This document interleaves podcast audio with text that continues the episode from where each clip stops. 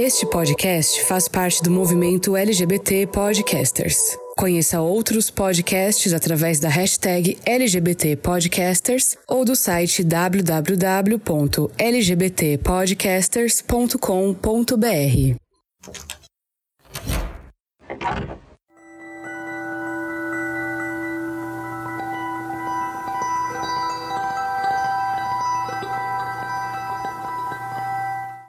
Palavras. Apenas palavras. É o que diria a Canção do Vento, que muita gente conhece na voz da saudosa Cássia Eller. Mas na verdade, as palavras não são apenas palavras, amontoados de letras que geram um significado. Palavras possuem uma força muito maior, talvez até maior do que a gente é capaz de entender. Palavra para mim vai ser diferente de como ela soará para você que me ouve. Até é simples. Aquelas formadas por apenas uma letra são suficientes para fazer uma pessoa sorrir ou não. A língua portuguesa é muito peculiar em diversos aspectos e muitas vezes injustamente comparada a outras línguas. São parentes, claro, mas será mesmo que eu posso comparar você com aquele seu primo ou prima, apesar de vocês serem da mesma família? A nossa língua nos permite uma série de variações e riqueza de vocabulários, mas isso acaba também gerando algum sofrimento. Nossa língua evoluiu e se definiu em gêneros que atualmente causam estranheza em alguns ouvidos quando se referem a pessoas. O que se fala nem sempre combina com o que se escuta, e nós precisamos pensar um pouco mais sobre isso. A discussão sobre a linguagem neutra é uma realidade em muitos grupos, e como qualquer mudança que se anuncia, muitas barreiras começam a ser levantadas para impedir que a evolução aconteça. Agora, imagine você, quando o mundo parou de evoluir porque algumas pessoas decidiram que não queriam que isso acontecesse? Tudo que é vivo evolui, se transforma, ao seu tempo e à sua forma, quer queiram ou não. A língua falada também. Só não se muda o que já está no passado e aquilo que se enclausura em um único lugar, como animais em uma ilha isolada. Aquilo que corre de boca em boca, isso não só muda, como faz as pessoas mudarem também. Eu sou Fernando Arazão e esse é o Fora do Meio, o podcast que faz parte da rede LGBT Podcasters e que você pode seguir no Instagram como arroba Fora do Meio Podcast ou no Twitter como arroba Fora do Meio Pod e nos encontrar no www.foradomeio.com.br. Hoje eu te convido a abrir o seu coração e ouvidos para entender. Dá para falar português de uma forma neutra ou estamos mesmo massacrando uma história, como acusam alguns gramáticos? Armário aberto. E no armário aberto desse episódio a gente vai discutir então, afinal, a linguagem neutra é importante? É necessária? Será que não é? Será que a gente está matando a língua portuguesa? O que, que as pessoas falam sobre isso? Essa vai ser uma discussão que eu tô muito orgulhoso de fazer, porque particularmente, eu acho que é uma discussão que a gente precisa ter e a gente vai entender no decorrer desse episódio exatamente o porquê. E para isso eu já vou pedir para os meus convidados se apresentarem para vocês entenderem, olha só o time com quem eu tô falando. Convidados, quem são vocês? Eu sou Mayra, Mayra Reis. Eu sou jornalista, trabalho com comunicação, mas eu trabalho também com a questão de diversidade LGBTQIA+ dentro de empresas. Então, na verdade, eu trabalho com LGBT, com diversidade e inclusão e comunicação inclusiva. Então, permeia esses três áreas. Muito bem, eu sou o André da Silva Leivas, sou professor de língua portuguesa, graduado e pós-graduado na Faculdade Porto Alegrenses, aqui de Porto Alegre. Tenho especialização em assessoria linguística e revisão textual e eu trabalho, dou aula, né? Ministro aula já faz 10 anos na rede pública e rede privada, aqui passando também por algumas universidades e see e faculdades aqui da região de Porto Alegre. Muito bem. Eu quero começar já agradecendo vocês por estarem aqui comigo pra gente poder ter essa discussão, gente. Vocês viram que não é qualquer pessoa que eu chamei pra estar aqui com a gente, né? Tendo essa discussão que ela é muito séria. É, ela causa polêmica hoje em dia, porque as pessoas têm essa coisa, ah, vai matar a língua portuguesa? Não vai matar a língua portuguesa? O que, que vocês estão fazendo? Mas assim, é uma discussão que é importante porque é o nosso dia a dia, né? A gente vai acabar, em algum momento, a língua evolui, a gente, né, basta olhar para trás, se você ver Chica da Silva, você vai ver que eles falam de um jeito completamente diferente do que a gente fala hoje. E eu quero começar já perguntando para vocês, a Maíra talvez pode começar, que é ela que tá mais ligada com essa questão do dia a dia nas empresas, né? Hoje em dia, a gente tem muito essa discussão da binaridade, né? As pessoas têm essa questão da de hoje, o que é homem, o que é mulher. Nas empresas, Maíra, como você enxerga essa questão da binaridade no dia a dia hoje? Eu acho particularmente que a gente ainda está avançando, a gente tem um longo caminho a percorrer. Eu acho que nos últimos tempos a gente conseguiu grandes avanços, óbvio, nas questões de direitos, nas questões de debater esses temas dentro das empresas, porque até então a gente não debatia e a gente que é LGBT vivia praticamente dentro do armário, no lugar que a gente mais passa o tempo na nossa vida. Assim também como o André pode complementar, na escola era a mesma coisa, também a gente não podia se assumir e não falar que a gente é LGBT dentro da escola, né? Então, acaba sendo um movimento global que a sociedade né, acaba evoluindo também, isso impacta em direitos, impacta na empresa, impacta na escola, impacta na família também. Mas eu acho que aí a gente ainda tá, na questão de gênero especificamente, a gente ainda tá muito é, fechado uma cabeça, falo na maioria das pessoas, não falam todas, tá? Principalmente por a gente ter pessoas cisgêneras e heterossexuais com maioria, como é também na nossa população, infelizmente, ainda da sociedade, é que ainda vê as questões de gênero especificamente como homem e mulher, e a gente, uhum. dentro da nossa comunidade, a gente já tem um debate muito mais abrangente sobre o questionamento do que é ser homem, do que é ser mulher, e outras pluralidades e identidades de gênero. Então, acho que a gente precisa avançar bastante ainda. Sim. E André, você que tem uma experiência de sala de aula e não, assim, várias salas de aula, né? Como que você enxerga hoje essa questão da discussão dessa binaridade entre os alunos, né? Que são pessoas, às vezes, mais novas do que a nossa geração, que, né, quem cresceu na escola nos anos 90 sabe exatamente do que eu tô falando, é uma coisa que a gente fala muito aqui no podcast. Mas você, como um professor hoje, o que, que você enxerga sobre essa discussão na sala de aula? Bom, Bom, assim, trazendo a minha experiência, né, de sala de aula, esses 10 anos, no ensino fundamental ainda tem um pouco, o adolescente ele tá se descobrindo,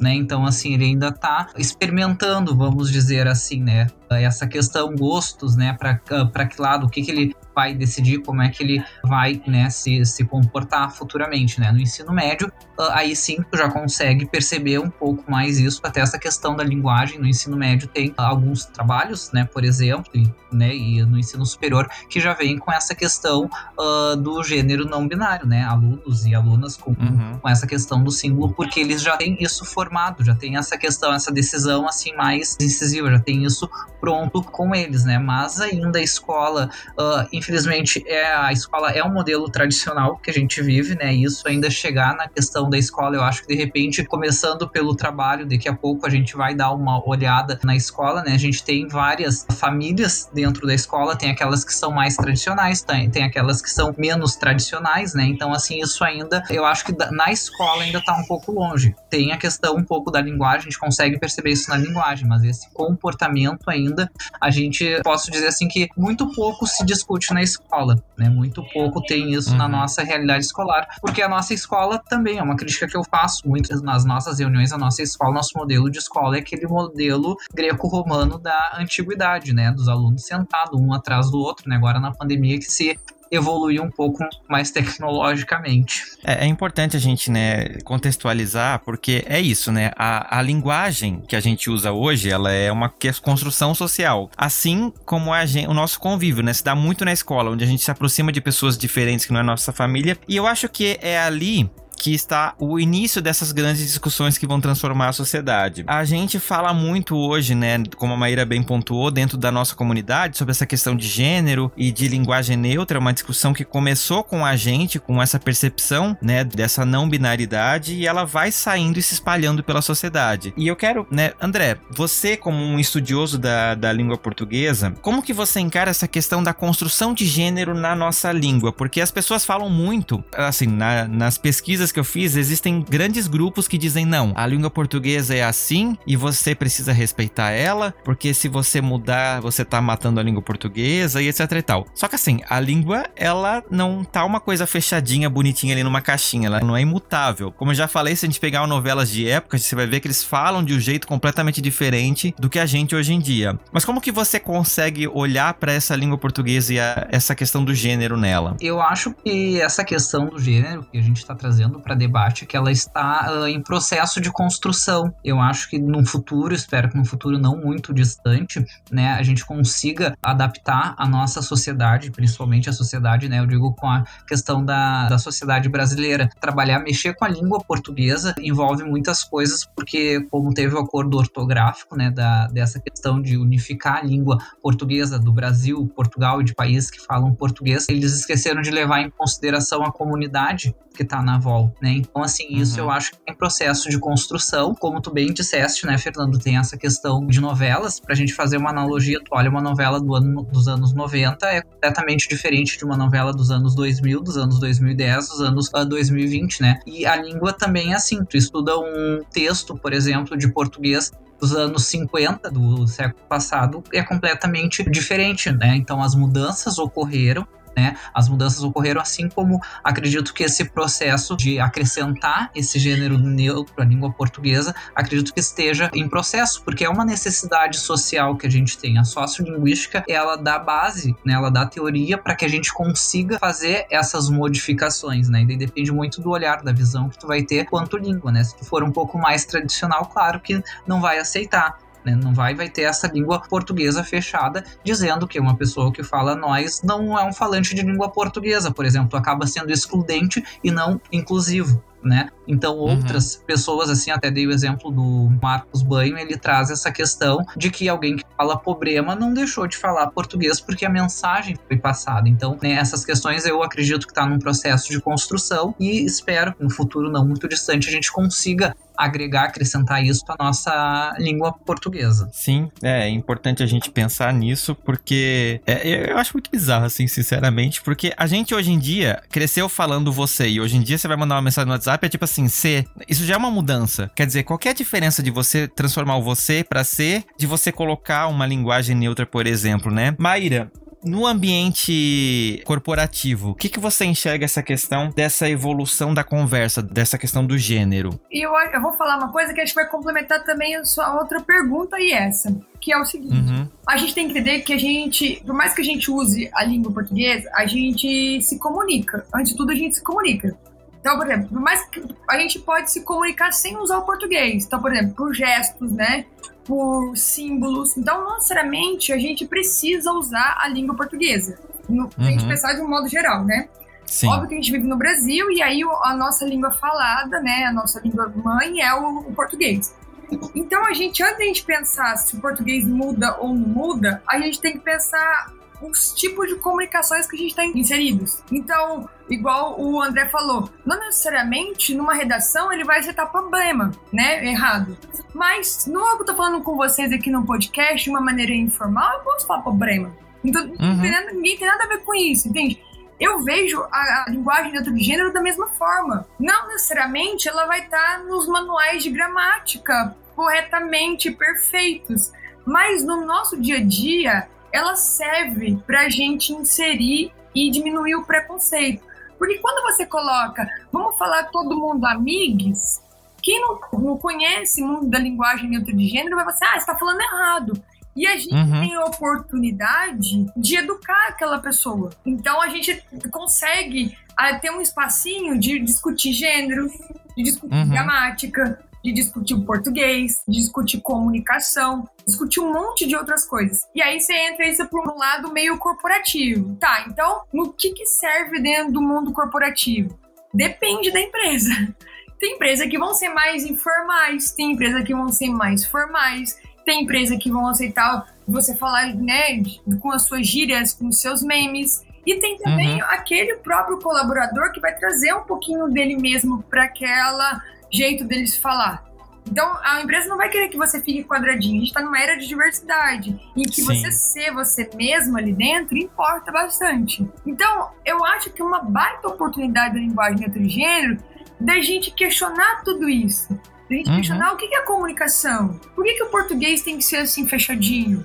Sabe? Será que esse português fechadinho é o que eu preciso para eu comunicar no meu dia a dia? Será que esse português fechadinho aqui vai me manter dentro do emprego? Né? E aí a gente coloca também outros debates. O uso do X é ou não bom? Né? E como é que a gente usa da melhor forma essa linguagem neutro de gênero? Eu acho que a linguagem de gênero traz, igual as questões de gênero, uma oportunidade de questionamento, uma oportunidade de educar as pessoas. Uhum. É, e é, como eu falei antes, querendo ou não, é uma discussão que acabou começando na comunidade LGBT, porque tem a ver com o nosso universo, né? Tem a ver com as questões da não binaridade, por exemplo, mas é isso, a gente como faz parte da sociedade, a gente é falante de uma língua comum com a sociedade, a gente vai tentar, eu não falo nem forçar, tem muita gente que chega com esse discurso, ah, porque vocês estão querendo forçar as pessoas a falar de determinado jeito. Até um parênteses, esse episódio ele surgiu por causa que uma, de uma comunidade do Facebook para jornalistas, que eu faço parte, e que uma pessoa fez uma vaga de um anúncio usando toda a linguagem neutra. Claramente você entende exatamente o que o anúncio está pedindo. Uma pessoa para trabalhar. A quantidade de comentários é, questionando aquele anúncio que ele estava escrito errado, que o que, que a pessoa tinha que fazer, se ela tinha que ser de determinado jeito para poder preencher aquela vaga, foi uma coisa que eu fiquei tipo assim, gente, o que, que vocês estão fazendo? Vocês, como jornalistas, acho que a obrigação de qualquer jornalista é isso, né? Você aprende na faculdade que você vai atrás das coisas para poder entender e contextualizar elas. A postura dessas pessoas para mim foi muito chocante, porque eu pensei, você tá procurando emprego e você já tá atacando com essa postura totalmente agressiva. Então, como é que você vai, por exemplo, cobrir uma matéria que você não concorda? É, é essa a postura que você vai ter? E, e me deixou muito chocado e eu pensei, nossa, eu preciso fazer um episódio então pra gente poder entender, porque é uma coisa que as pessoas têm muita dúvida, porque é isso que a Maíra falou, né? Há quem diga use X, há quem diga use arroba, há quem diga diga não sei o que. É novidade pra gente também que começou essa discussão. Como a questão do gênero, né? Há, sei lá, 10 anos atrás, a Maíra também está inserida na comunidade, ela pode dizer quantos debates a gente tinha sobre a questão de gênero mesmo. Ou você era homem ou você era mulher. Hoje em dia que a gente tem essa diversidade de letrinhas que consegue representar outras coisas. Isso é muito bonito, né? É, Maíra? Você não acha que essa evolução da própria comunidade Sim. colocando isso? E eu vou, eu vou cutucar. Se a gente fizesse um anúncio de emprego usando os memes, que muitas empresas usam, memes no dia a dia, né? Pra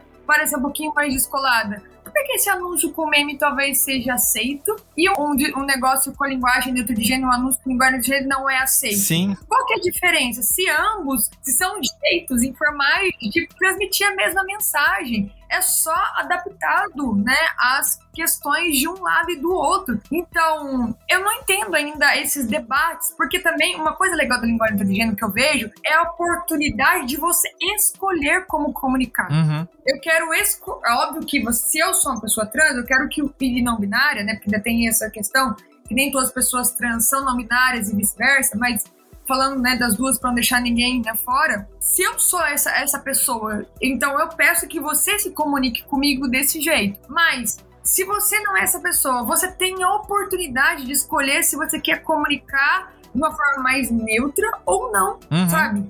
Isso é muito, muito incrível, assim, sabe? E volta nesses debates todos de gênero, de a gente se questionar. Eu acho que o, o lindo do movimento LGBTQIA agora, que eu sempre falo, é a oportunidade que pela primeira vez a gente pode parar e questionar tudo. Uhum. A gente pode questionar como é que a gente quer viver, a gente pode questionar com quem a gente quer amar, com quem a gente quer transar, como a gente quer ser lido pelo mundo, como a gente quer vestir. Cara, olha isso. A gente pode questionar e sem, né, medo de ser feliz. É, só posso só complementar o que a Mayra disse assim, o que que acaba acontecendo, né? Voltando assim puxando a brasa pro meu assado, como a gente diz aqui. tem a questão da escola, o aluno, né, o estudante, enfim, ele vê a vida toda que existe, né, tá trabalhando com a gramática, ele só conhece o masculino masculino e o feminino. Então, daí, quando a gente, né, depois que passa todos esses anos escolares e muito na faculdade também pouco se discute isso, pouco na escola se discute, fica complicado também as pessoas pegar e entender que a gente está num novo momento, que a gente tem que dar voz para todos os grupos, minorias e maiorias, né? Então, assim, por isso pode às vezes soar um pouco estranho, porque a gente trabalha na escola muito com a gramática normativa das uhum. normas e regras, né? Pouco se questiona esta questão da, da gramática, né? Até mesmo porque a gente tem que ter um norte, né, a se guiar quando a gente está tá, tá ensinando a língua portuguesa, né? Até eu sou um pouco contrário a essa questão, porque tu não ensina a língua portuguesa. Os alunos já chegam falando língua portuguesa, tu normatiza a língua portuguesa, né? Então, e daí pouco se discute sobre isso, né? Então, daí quando eles saem dos bancos escolares, né, das classes escolares, não tem esta discussão né? Então pouco se debate isso, né? O Fernando disse no início do, né, dessa questão de como é que a gente poderia discutir isso, né? Mas pouco se discute, né? Ou para não dizer que não se discute uhum. essa questão do gênero. Mas, ô André, eu debatendo com você mesmo aqui. Por exemplo, eu então entrei na escola, aprendi essa gramática, né? Esse português normativo. Mas ele tem hoje também, aí a gente pode até questionar a função da própria educação, que tem um motivo específico, que é para eu talvez ir fazer um Enem, a saber, né, com as melhores práticas, melhores ferramentas para performar bem no Enem, na faculdade. Então, tipo, teoricamente, a função da escola é essa. A gente não consegue sair muito, né, é, sobre isso. Só que aí depois tem um outro desafio. Nem todo mundo quer fazer, nem quer fazer faculdade, quer né, fazer outras coisas. E aí, como é que fica também? Então, talvez, do meu ponto de vista, aí eu queria a sua opinião, a gente tem uma educação ainda muito normatizada para um objetivo específico, enquanto a gente podia ampliar muito mais esse debate.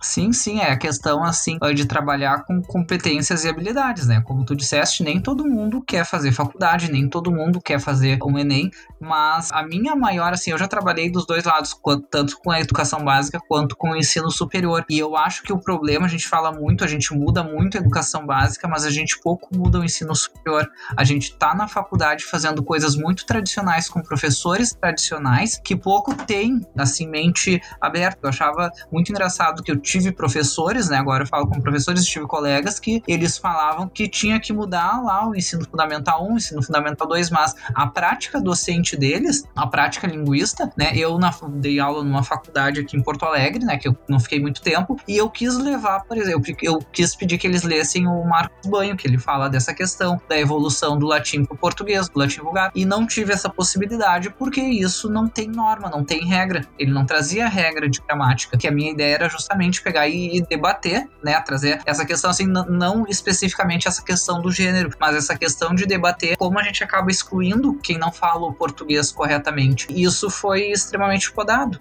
Né, não, não deixaram eu seguir com o projeto e eu vi que não que ali não era a minha, a minha praia, né? Enfim, uhum. é questão de a gente saber onde a gente, como é que é, é, onde a gente é produtivo e onde a gente não é, né? Mas infelizmente, assim, eu critico muito essa questão da faculdade, principalmente as licenciaturas, porque não fazem professores como eles querem uh, que a educação ensino fundamental e o ensino médio seja né? E daí a gente acaba fazendo uh, seres humanos uh, quadrados. É, e é importante a gente pensar a língua portuguesa, a evolução dela, não só com a questão da linguagem neutra, né? A gente estava falando, eu André, antes de começar a gravação, sobre a questão de palavras que hoje são consideradas racistas, por exemplo. É uma discussão que não se tinha antes porque não se falava tanto de empoderamento negro. Então, você falar certas palavras não era cogitada a hipótese de elas terem um cunho racista. Com a força do movimento negro crescendo, a gente começa a debater também essas questões. Então, quer dizer, a gente está tendo a oportunidade, como a própria Maíra falou, de rever muitas coisas, não só relacionadas à comunidade LGBT, mas aos outros grupos que a gente considera minorias, porque é isso, né? A língua portuguesa, do jeito que ela foi construída a sociedade brasileira, ela é uma coisa que veio da Europa,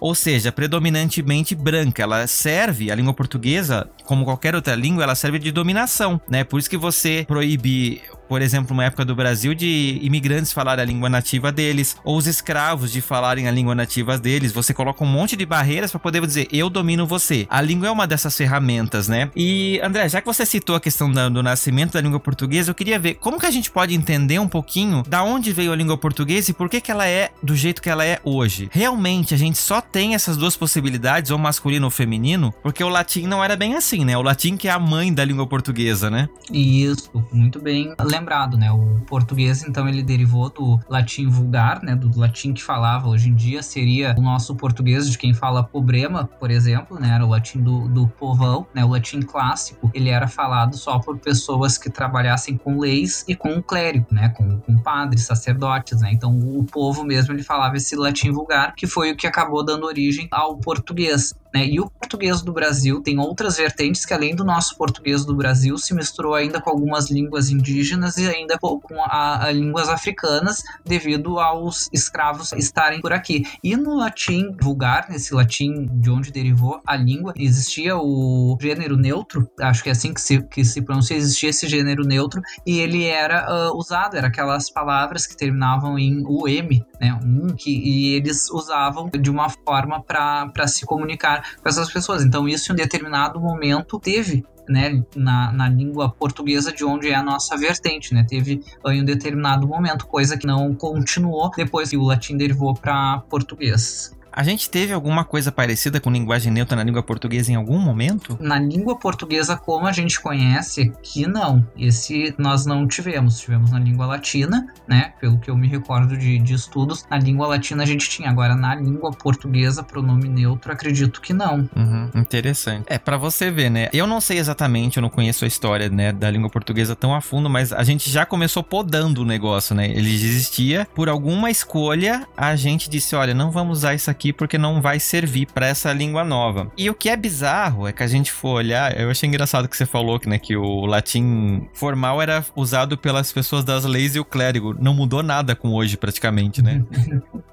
é, exatamente. Algumas coisas se repetem né? É até inclusive só para hoje em dia, assim, tem alguns gramáticos ainda, até foi uma discussão que eu fiz com o Fernando antes da gente iniciar, tem alguns gramáticos que eles não entendem, né? Gramáticos mais tradicionais que eles não entendem, por exemplo, o a no final da palavra, né, masculino ou feminina como uma desinência de gênero. A única desinência de gênero que eles entendem no final é o o masculino. Né, essa é a única possibilidade de desinência de gênero. O A seria uma derivação né? Seria uma outra derivação, seria uma outra, uma palavra nova. Alguns gramáticos menos tradicionais já aceitam este A como sendo uma desinência de gênero feminina e uma desinência de gênero masculina, uhum. né? Até também nós tivemos a questão do que foi muito debatido alguns uh, anos atrás, 2010, na questão, vocês devem se recordar, da palavra presidente e presidenta, né? E até a questão do bacharel e da bacharela também, né? Então são coisas que vai se apropriando porque grupos pedem esta atenção, né? Tem que dar voz a esses grupos que estão na sociedade junto conosco. Uhum. É, e as pessoas falam muito e comparam muito o português com outras línguas. A pessoa, eu escuto muita gente dizendo, ah, porque no inglês é de tal forma, porque, gente,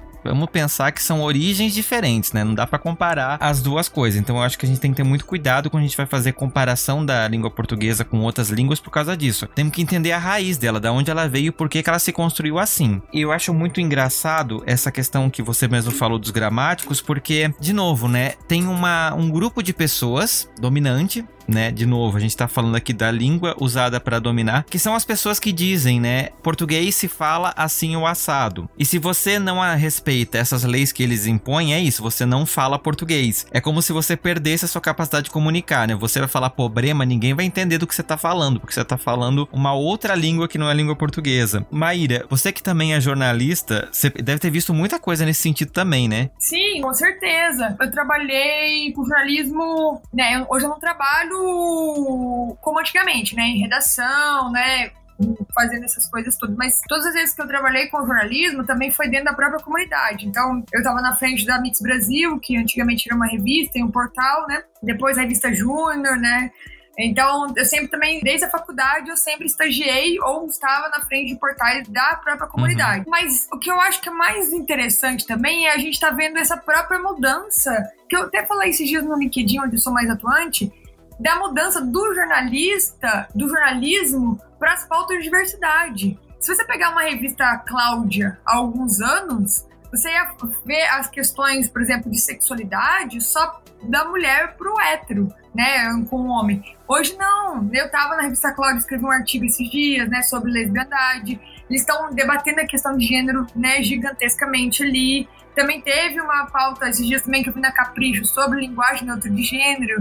Então a gente está conseguindo avançar muito no jornalismo, né? Nessas próprias questões que eu acho muito irrelevante para a gente também conseguir avançar nessas outras demandas. Eu queria só voltar também um pouquinho na, na outra pergunta sua, porque eu vi um professor bem conhecidinho, não sei o nome dele, mas porque tinha muitas views no YouTube, falando que o André tinha falado. A gramática em si, ela já é neutra. Quando você designa o O, ele já é neutro. E aí o A, que seria uma designação de gênero, porque seria na questão do feminino. Uhum. Então ele estava explicando gramaticalmente isso, assim, com né, teóricos e tudo mais. Eu achei interessante, porque também aí quando a gente também tem essa oportunidade, a gente aprende. Eu nunca tinha parado pra pensar nisso. E olha que a gente estudou, né? Formou e tudo mais, né? E, então, não sei se eu esqueci ou se realmente eu não aprendi, né? Mas eu achei muito interessante ele falando nessa questão. Mas isso não invisibiliza as pautas que a gente está debatendo sobre visibilidade trans não binária que é tipo aquela linguagem formal. Então, uma coisa pode, né, correr a outra. Então, eu queria pontuar uhum. isso. Acho que eu perdi toda a resposta aí, mas. Não, capaz. Até gostaria de saber, assim, tu que tá mais envolvida com isso, assim, eu tô muito feliz de poder ouvir, assim, também, porque a gente começa a ter é, uma outra visão, né? A gente tá dentro de uma sala de aula, a gente não tem só o aluno e a aluna, a gente tá né, dentro dessa diversidade. O que que tu acha que falta para nossa sociedade hoje em dia compreender e abarcar esta questão? Eu acho que hoje, hoje, hoje, hoje, a gente ainda tem um conservadorismo, muitas vezes originado por causa da política aí, e vamos discutir sobre isso, mas a gente sabe que está em pauta aí nas redes sociais, né, na mídia e tudo mais, que ele dificulta muito o nosso trabalho de educação, né? Então a gente tem que desconstruir preconceitos para construir novos conceitos, né? Então isso é uma coisa muito difícil que a gente está tendo, que é um trabalho que a gente está tendo que dar tipo assim, um passo de formiguinha muito mais do que uhum. antigamente. Então isso eu acho que é um, um desafio que a gente tem. Mas eu acho também que, por outro lado, a gente está conseguindo ter uma visibilidade que antigamente não tinha.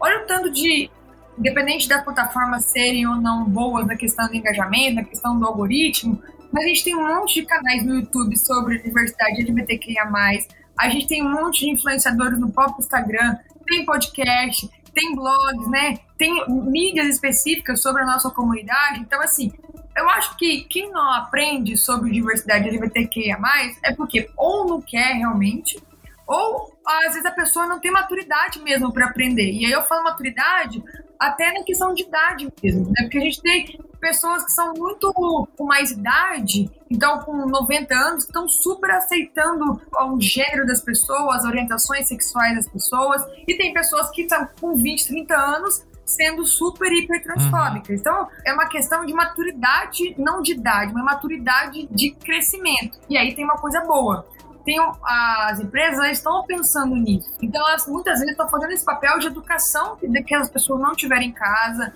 que não tiveram acesso, e estão ajudando nisso. E aí, se as pessoas não mudarem, muitas vezes elas vão acabar perdendo uhum. emprego. E aí, o desafio seu também, André, tem na escola, né?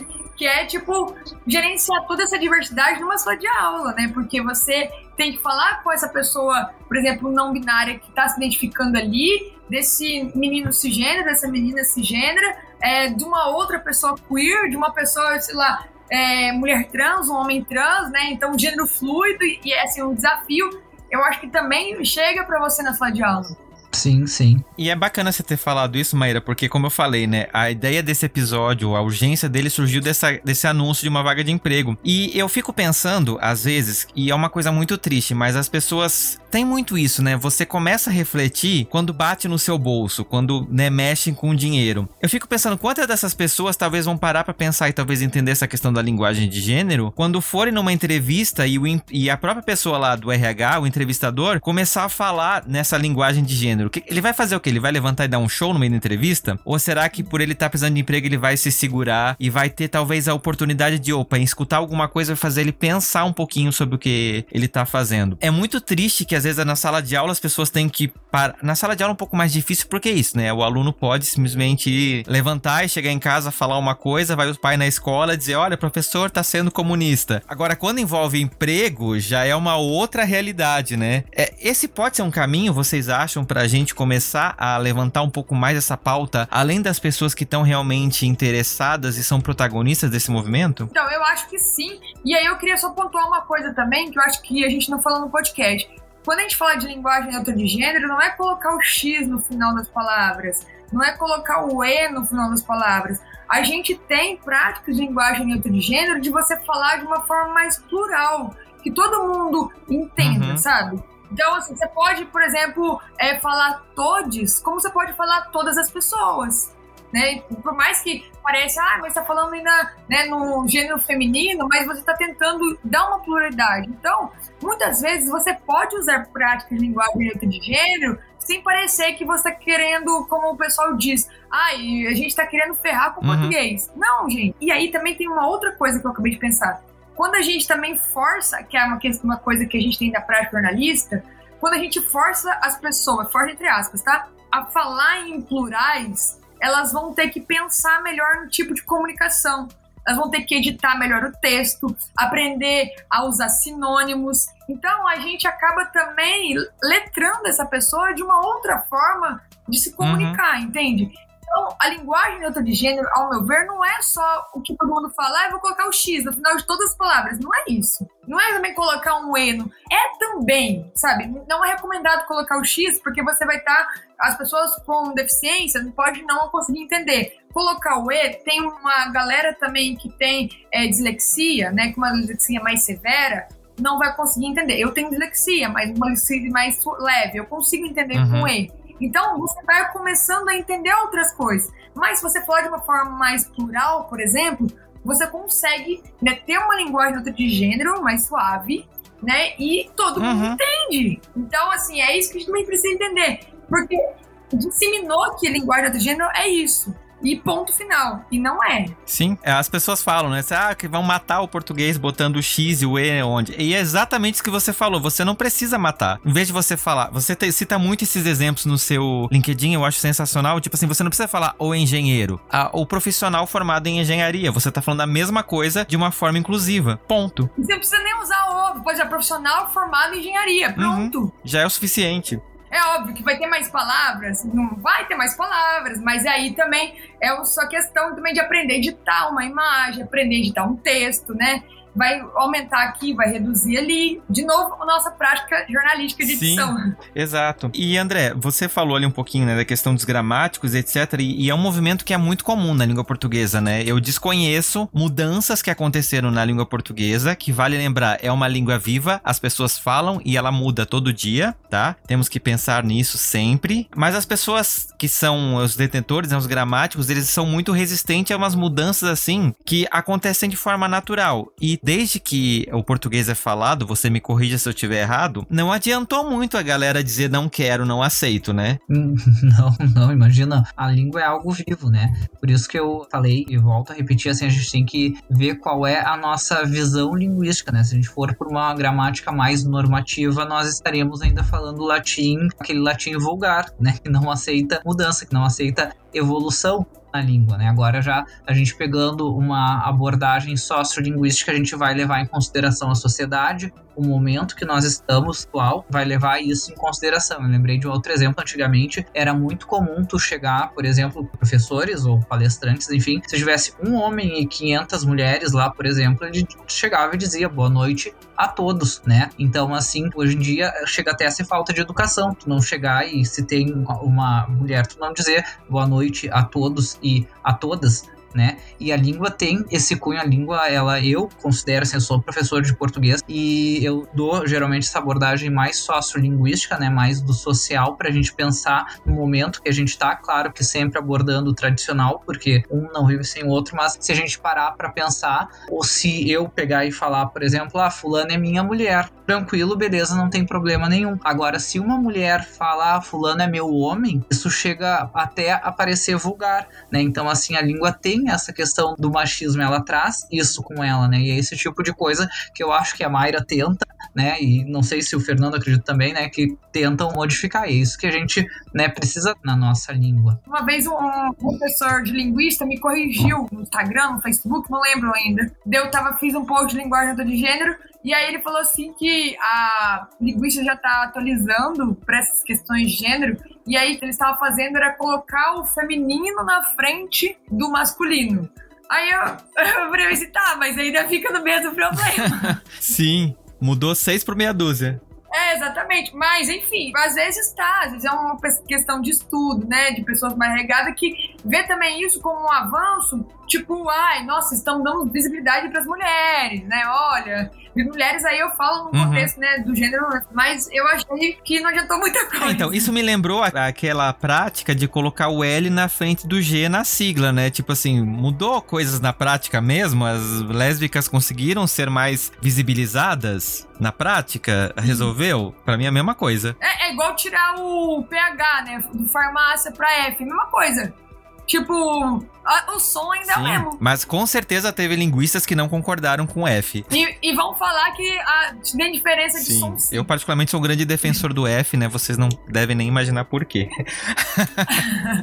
Mas é isso, né? A língua portuguesa, é, infelizmente, né? Como já- a gente já falou, ela veio de Portugal, né? Um país europeu e ela foi usada como uma forma de dominação, porque a língua é isso, né? Quando você impõe a sua linguagem, a sua forma de falar, você tá dominando aquela pessoa de alguma forma. E isso vale. O André, por exemplo, né? Tem esse sotaque de Porto Alegre. Eu lembro quando eu vim pra São Paulo, eu falava desse jeito. E as pessoas ficavam tipo assim: nossa, mas por que, que você tá falando desse jeito? Por que você fala tu vais? E as pessoas falavam me zoando um pouco isso. Aí eu acabei perdendo, né? Por convivência aqui com paulistanos. Mas querendo ou não é isso, né? Eu fui me adaptar pra essa realidade, para as pessoas talvez inconscientemente pararem de falar, tipo, ah, você fala esquisito. Ah, eu acho tão bonito o tu e o verbo conjugado na segunda pessoa do singular, assim, é uma marca tão, tão gaúcha, tão porto-alegrense, eu acho tão, tão legal, assim, eu tô tendo a oportunidade de mostrar pro mundo, talvez, o nosso tu aqui sendo é, é que usado, vocês Fernando. O, o, perfeitamente, tu vais. Porque ah, tem gente que fala, tu vai, aí, aí fica horroroso. É, não, é isso até eu ia trazer, se o Fernando me permitir. Por favor. Até tem algumas pessoas que fazem, às vezes, a hipercorreção que, que acabam querendo fazer uma coisa certa e acabam piorando, né? Eu tinha uma supervisora que ela, ao invés de falar tu viste, ela usava tu visse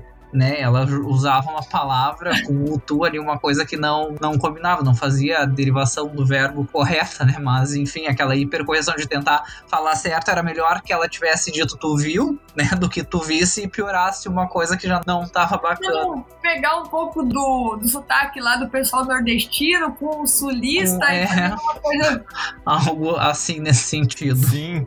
Daí nem a sociolinguística explica isso, não, não tem explicação mesmo.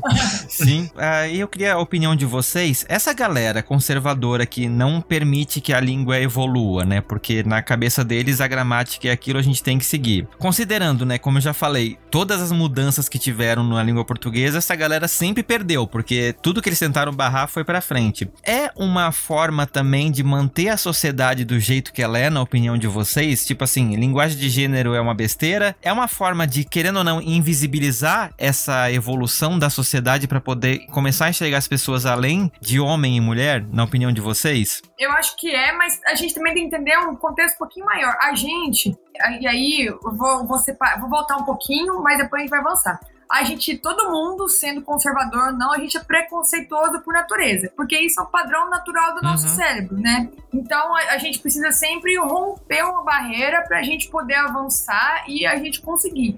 E aí isso tem um contexto também social, né, no consciente coletivo, assim, que a gente precisa sempre, pode ver, no movimento LGBT mesmo, a gente tem que estar tá lutando, lutando, lutando, lutando, lutando, lutando, lutando para conseguir alguma coisa, a gente consegue romper aquela barreira, aí tem que voltar uns três passos para trás, para depois a gente conseguir. É assim, é, é, sempre esse ciclo, né? Essa coisa cíclica aí. Mas é um, um padrão, né, do nosso consciente uhum. coletivo.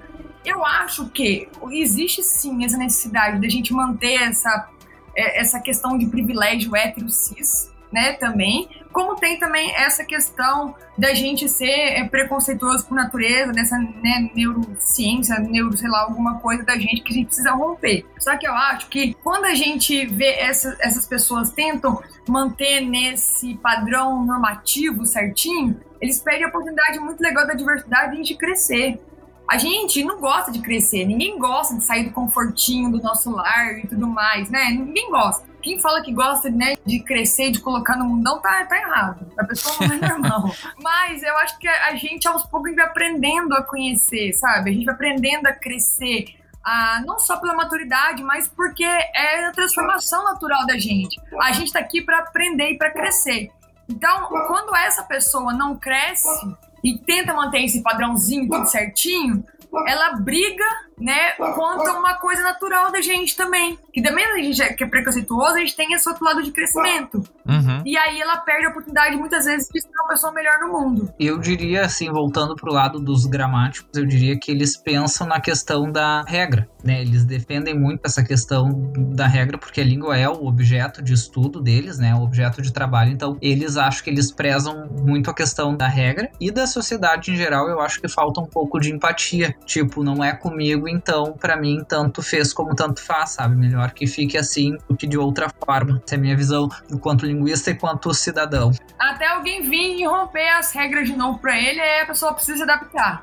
Exatamente, é. Exato. As mudanças estão aí, né? Aceita quem tem juízo, porque as coisas vão acontecer. Não adianta a gente. É, é como a Maíra falou, um exemplo do. Antigamente farmácia era com PH. Adianta você colocar a sua farmácia hoje com PH, as pessoas vão dizer, tá bom, é a sua marca. Mas assim, ninguém vai aceitar aquilo como correto hoje em dia. Exato. Ó, oh, existe uma coisa que eu aprendi também, até no empreendedorismo.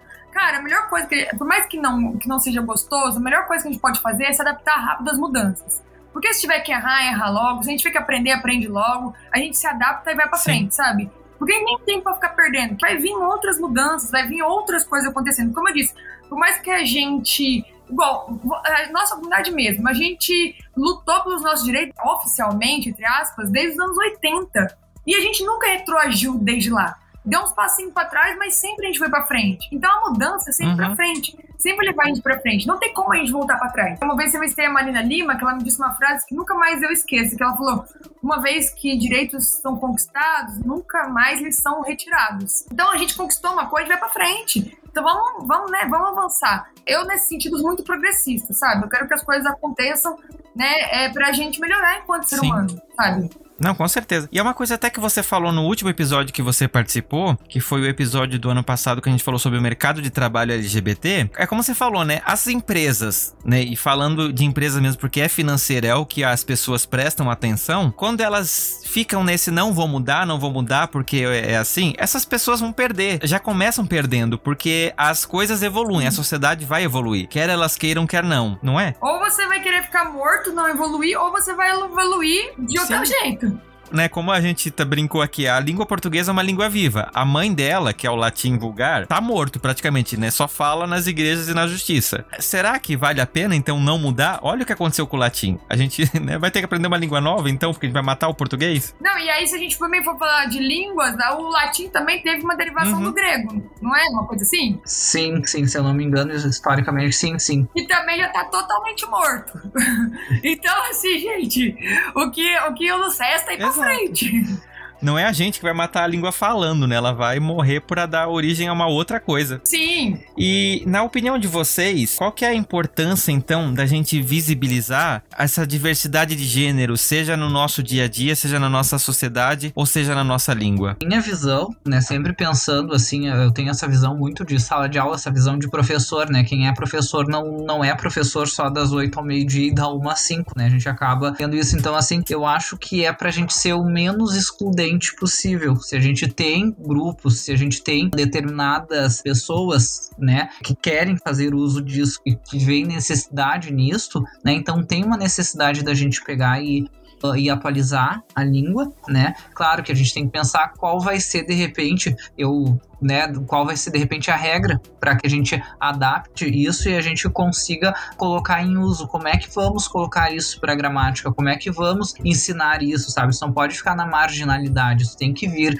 né, pro lado social, isso tem que ser aceito, tem que ser abraçado e tem que ser, porque são grupos, são minorias que querem ter vozes, que estão dizendo, a gente quer ter voz, a gente quer estar presente, a gente é sociedade também, né? E isso para tudo, não só com o pessoal LGBT, mas para tudo, eu acho isso sempre muito importante, a gente respeitar o direito individual e o direito coletivo de cada um. E a gente tem direito à língua, a gente tem direito à fala, a gente tem direito, né? Então é muito interessante os, esses movimentos que a Mayra, né, vem trazendo aqui, que o Fernando também pontuou, porque são, são minorias, eu digo minorias porque são grupos menores que querem ter voz, que querem. Não, a gente também é falante, a gente também quer utilizar a língua de uma forma respeituosa conosco mesmo. E se a gente não tem respeito por nós, pelas nossas escolhas, teremos pelo quê, né? Então a gente acho que é, isso é válido para que a gente não tenha, ou que a gente tenha uma sociedade menos excludente possível. Sim. É, eu também acho, eu concordo com o André. E eu acho também que é bonito a gente aprender com a diversidade, sabe?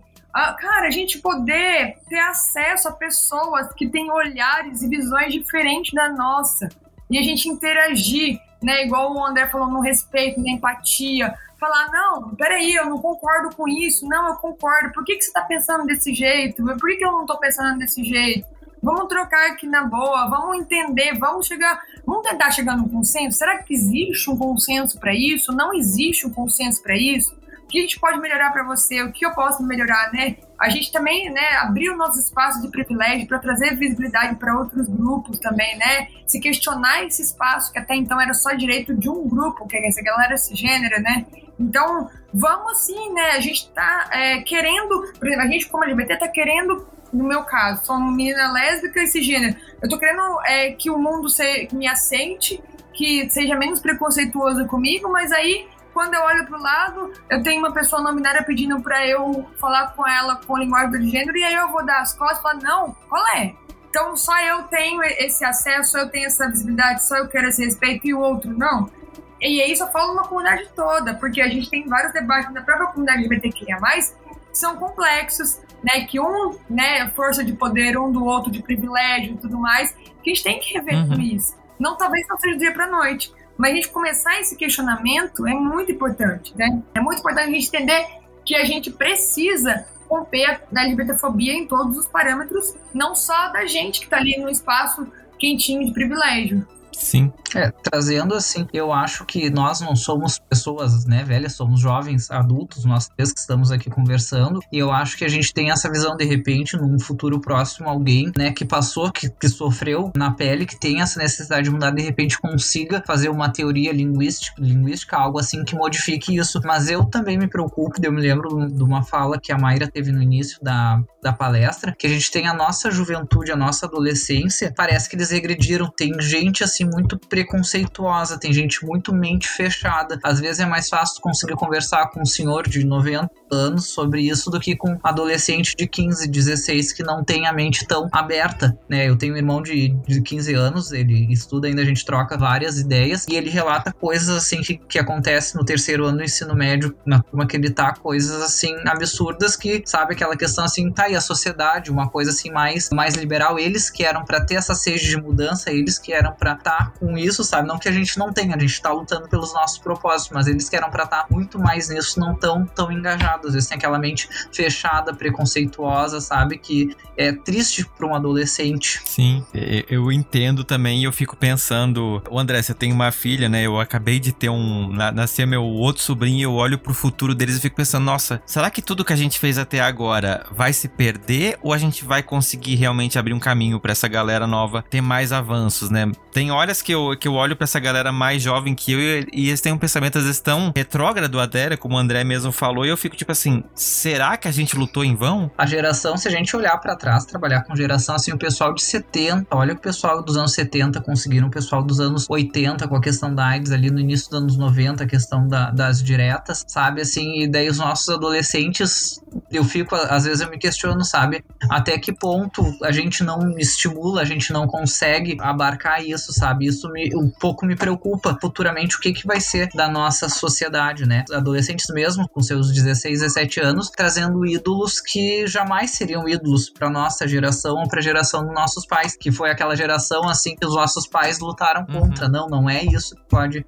deve acontecer na sociedade, né? Eu acho que a gente tem dois pilares bem díspares aí. A gente tem essa galera muito conservadora, muito jovem, e tem a galera muito progressista, também muito jovem. E eu acho que isso vai ter um embate muito gigantesco daqui para frente, né? Porque até se a gente falar mesmo, vendo criadores de conteúdos mesmo, LGBTQIA+, a gente tem uma galera muito nova chegando aí, criando muita coisa, se posicionando de uma forma muito fantástica, sabe? Aí o desafio volta pro meu trabalho também que é como é que essa própria empresa que está trabalhando diversidade, que entendeu nesse momento de diversidade, vai gerenciar tudo isso, porque a galera de, dos anos 80, de 70, daqui a pouco tá né, não trabalhando mais, né, já está se aposentando e tudo mais. E ela vai ter que, vai ser, essa galera jovem vai ser um novo trabalhador, né, vai estar tá aí na frente. Como é que ela vai gerenciar se posicionando tão de uma forma conservadora ou de uma forma tão progressista do outro lado, e a empresa tem que fazer um lugar que aceite todo mundo, né? Porque no final não é transformar quem é conservador em progressista, nem quem é progressista em conservador dentro da empresa. É você ter uma visão de mundo, a empresa tem uma visão de negócio, de business, e a partir daquilo ela gerencia toda essa galera para aquele direcionamento. Uhum. Gerenciando, óbvio, né, respeito, né, inclusão, né, menos violência, né, menos porque a gente sabe que ainda tem lugares que são violentos, infelizmente, né? Gerenciando tudo isso. E aí, uma das ferramentas é a diversidade.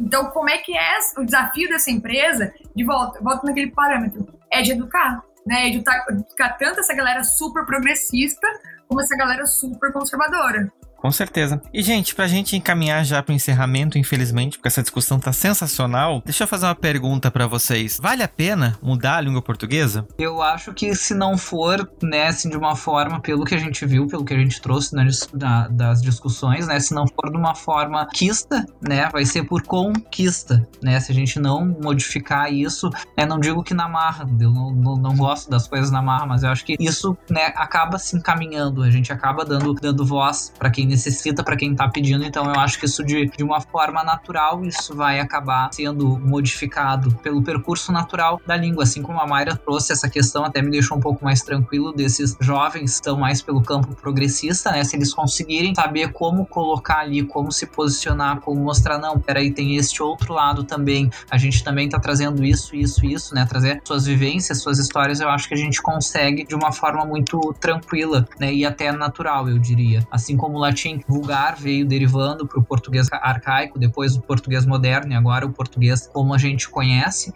né? Eu acho que isso a gente consegue chegar numa, numa resolução tranquila. Eu acredito que a gente vai mudar, de qualquer forma a gente vai mudar. Aí é uma coisa que o André falou, como é que a gente vai mudar, né? Se a gente vai ter normas, não vai ter normas, mas, se a gente parar a pensar, isso já mudou na linguagem formal. Isso só precisa, entre aspas, ser aceito na linguagem, né? Ser concretizado na linguagem normal. Ser normatizado, ser é. alguém tem que criar uma norma né? Exatamente, só falta isso, assim, que não é, não é do dia pra noite, mas. né?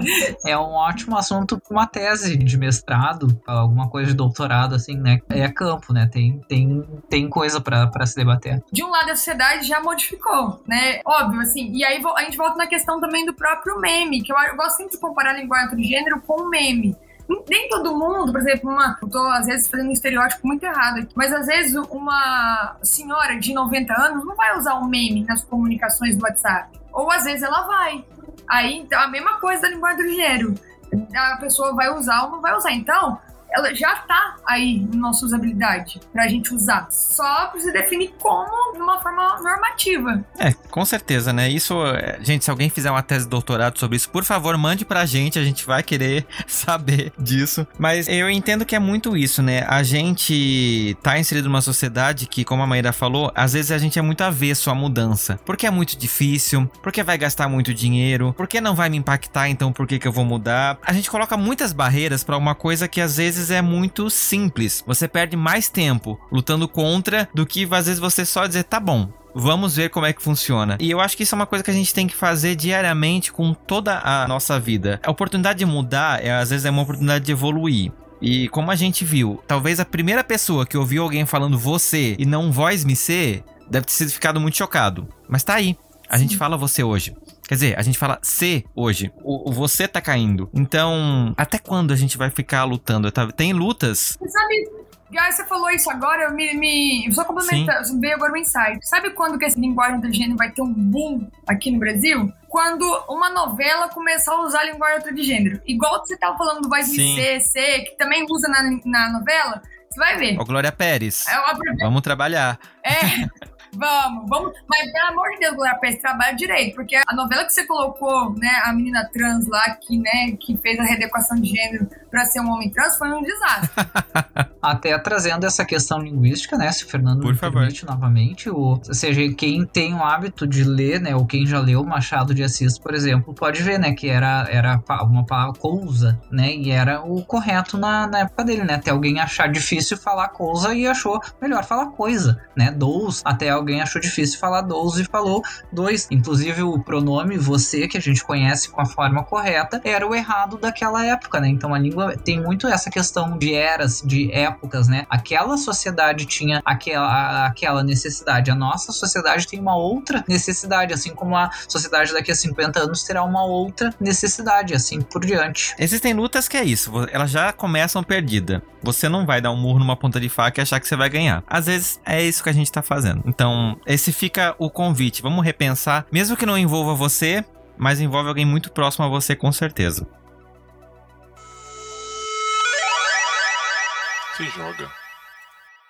E no Se Joga desse episódio, eu vou deixar de indicação, não é porque a Maíra tá aqui, mas a gente tem um amigo em comum que eu adoro e eu tenho certeza que ela também adora. E ele faz um trabalho sensacional na internet com um canal no YouTube e o, a, o próprio perfil dele do Instagram, que ele levanta umas discussões assim, tem humor, mas tem discussões muito sérias que vale a pena a gente pensar muito. Principalmente a gente da comunidade LGBT principalmente homens da comunidade LGBT. A gente reproduz muitas coisas às vezes e que eu gosto muito que ele coloca isso em pauta de uma forma sensacional, que é o perfil Biquarentona, que é do meu querido amigo Márcio Rolim. Márcio, um beijo para você. Gente, vai lá no perfil dele, não vou nem falar muito, mas vai lá e pega os vídeos e vai pensar sobre as coisas que ele aponta. Tenho certeza que você vai tirar muitas coisas das suas caixinhas que estão dentro da sua cabeça. Convidados, o que, que vocês deixam de indicação, de lição de casa para nossa audiência? Nessa questão de linguagem neutro de gênero, eu vou deixar a indicação do manual de, acho que é linguagem inclusiva, linguagem prática inclusiva, não sei. Joga aí no Google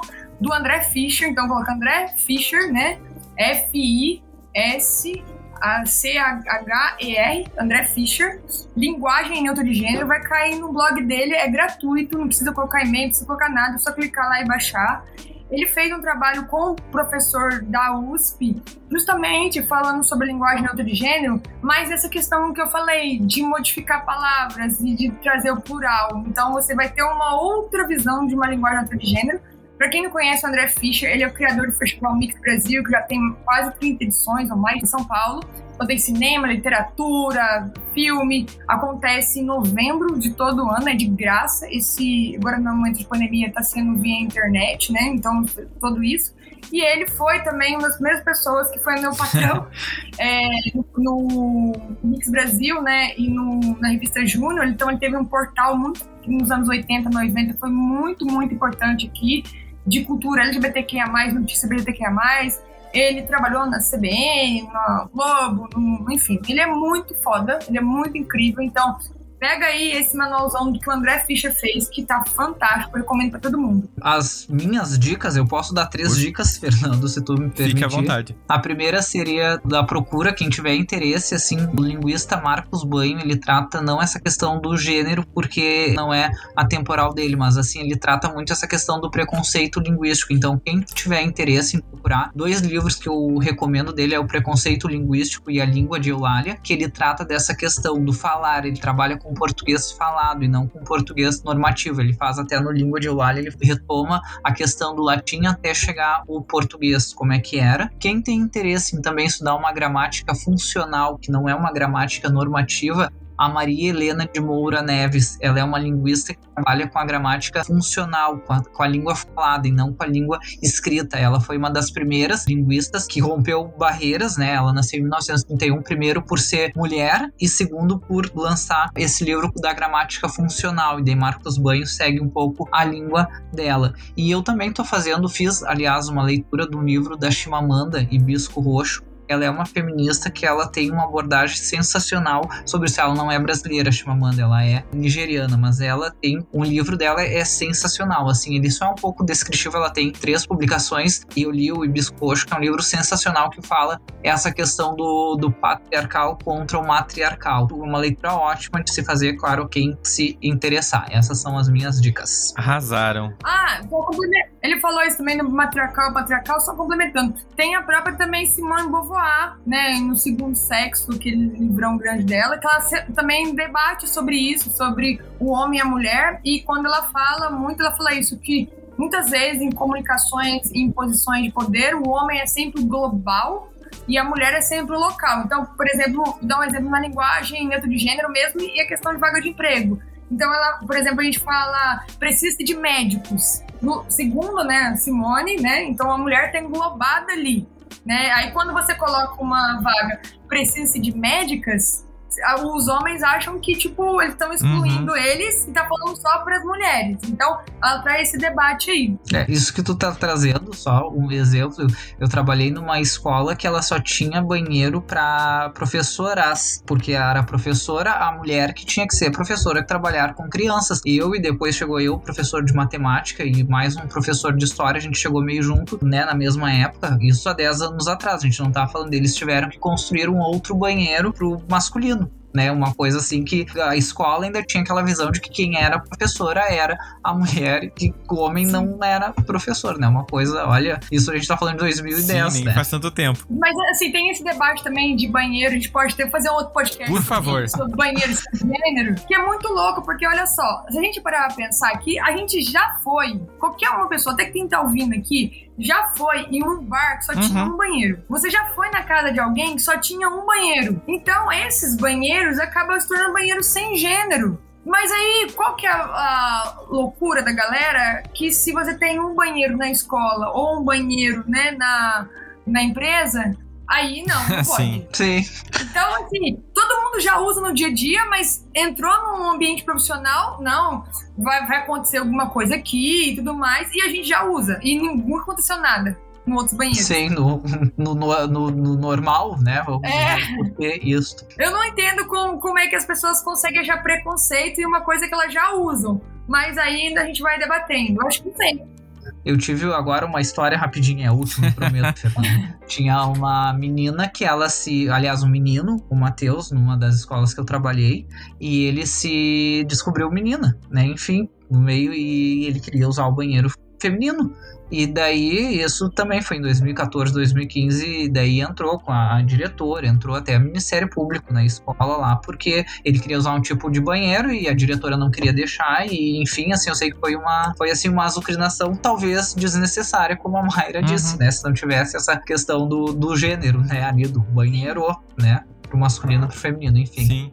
E só pontuando também essa questão do André, hoje é, é lei. A pessoa, né, de acordo, ela pode usar o banheiro de acordo com o gênero dela. Se ela for impedida, isso ela pode processar, ela pode fazer BO e dar realmente, né, um, problemas aí. Tem já leis hoje protegendo as pessoas trans. Graças, Graças a a Deus, Deus. né? Também besteira, né, gente? Não, mas é interessante. Vamos, vamos pensar num episódio pessoas. sobre isso. Vamos, vamos Sim, pensar é, sobre questões Infelizmente. a gente pode- é, tem que trazer uma pessoa também trans ou não binária que debata sobre essas questões sem gêneros. Eu acho que podia falar uma questão sobre não gênero, não ter gênero, sabe? Ouvintes, deixa nos comentários aí sugestões, por favor, por favor, por favor. Gente, eu quero agradecer demais vocês por estarem aqui comigo, né, fazendo esse debate hoje, e eu acho que foi um episódio muito produtivo. Eu espero de verdade que tenha esclarecido todas as pessoas que estão ouvindo da mesma forma que eu me esclareci, porque assim, gente, eu apresento esse podcast, mas eu também tenho muitas dúvidas, é por isso que eu faço esse podcast, para poder aprender e dividir esse conhecimento com vocês. Gente, e eu tô muito feliz de ter vocês dois aqui comigo. De coração, muito obrigado. Como que as pessoas acham vocês na internet, caso quem queira saber mais sobre essas discussões? Ah, tá tudo ali. Mayra Reis tem na internet, tem um blog, tem Instagram, tem YouTube, tem né, podcast também, né, que Cast. E tem o LinkedIn também. Eu tô mais atuante no LinkedIn e no blog. Eu sou um dinossauro em termos de internet, né? Assim, eu, eu tenho Facebook e não sei mexer no Instagram. Então, assim, André Leivas, quem tiver interesse, né? Mas é, é isso, assim. Perfeito. Eu queria te agradecer, então, assim, adorei participar. Muito legal o teu trabalho, pude acompanhar teu trabalho, né? E também, ah, por conseguinte, acompanhei o da Mayra. Também acho muito legal ah, esse teu ativismo. Eu acho muito importante a gente ter ah, pessoas que lutem por direitos, porque, né, nada além disso que tu faz é, é o direito, né?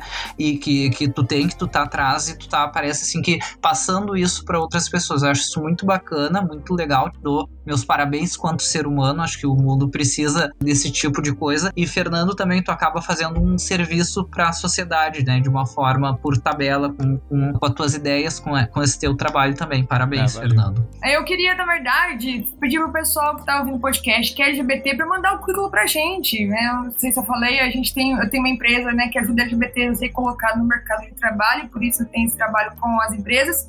Então é camaleão sem tio, ponto CO, sem o M no final, camaleão.co barra currículo. Nas redes sociais também, camaleão.co, LinkedIn, Instagram, tudo aí também. Então vocês acham, manda o currículo aí de graça pra LGBT. E aí a gente faz um match quando entra as vagas das empresas encaminha. Antes da gente encaminhar o currículo, a gente dá uma ligadinha pra você, pergunta algumas coisas, se você quer aquela oportunidade. Então a gente também não manda ao Léo o seu currículo, não, tá? Então a gente tem muito carinho, muito cuidado e segurança, né? Porque eu já sofri muito um processo seletivo. Então agora o meu trabalho acabou se tornando aquilo que eu não quero que as pessoas passem mais. Não, isso é sensacional. Gente, os links, né, vão estar, claro, no nosso, ah, aqui no- na descrição do episódio. Também tem no nosso Instagram. Se você ainda não segue o Fora do Meio, vai lá na- no nosso Instagram, no arroba Fora do Meio Podcast, no nosso Twitter, arroba Fora do Meio Pod, ou então manda uma mensagem pra mim no fora do meio podcast, arroba gmail.com, ou manda um áudio no WhatsApp, faz parte do nosso grupo de ouvintes, tem no Telegram também, o grupo do Telegram é sensacional, no telefone 11 95377 9241. Gente, de novo, muito obrigado por estar aqui. Ouvinte, obrigado por ter me escutado até aqui. E eu espero vocês novamente daqui a 15 dias em mais um episódio do Fora do Meio. Tchau, prazer, André. Obrigada por compartilhar comigo aí esse, esse momento, né, de co-hosts. Obrigada, Fê, pela oportunidade mais uma vez. Conte sempre que precisar aqui. E para quem tá ouvindo, muito obrigada também por ter ficado até o finalzinho com a gente. Também, só agradecimentos. Muito obrigado, adorei conhecê-los. Prazer foi todo nosso. Então é isso, gente. Tchau.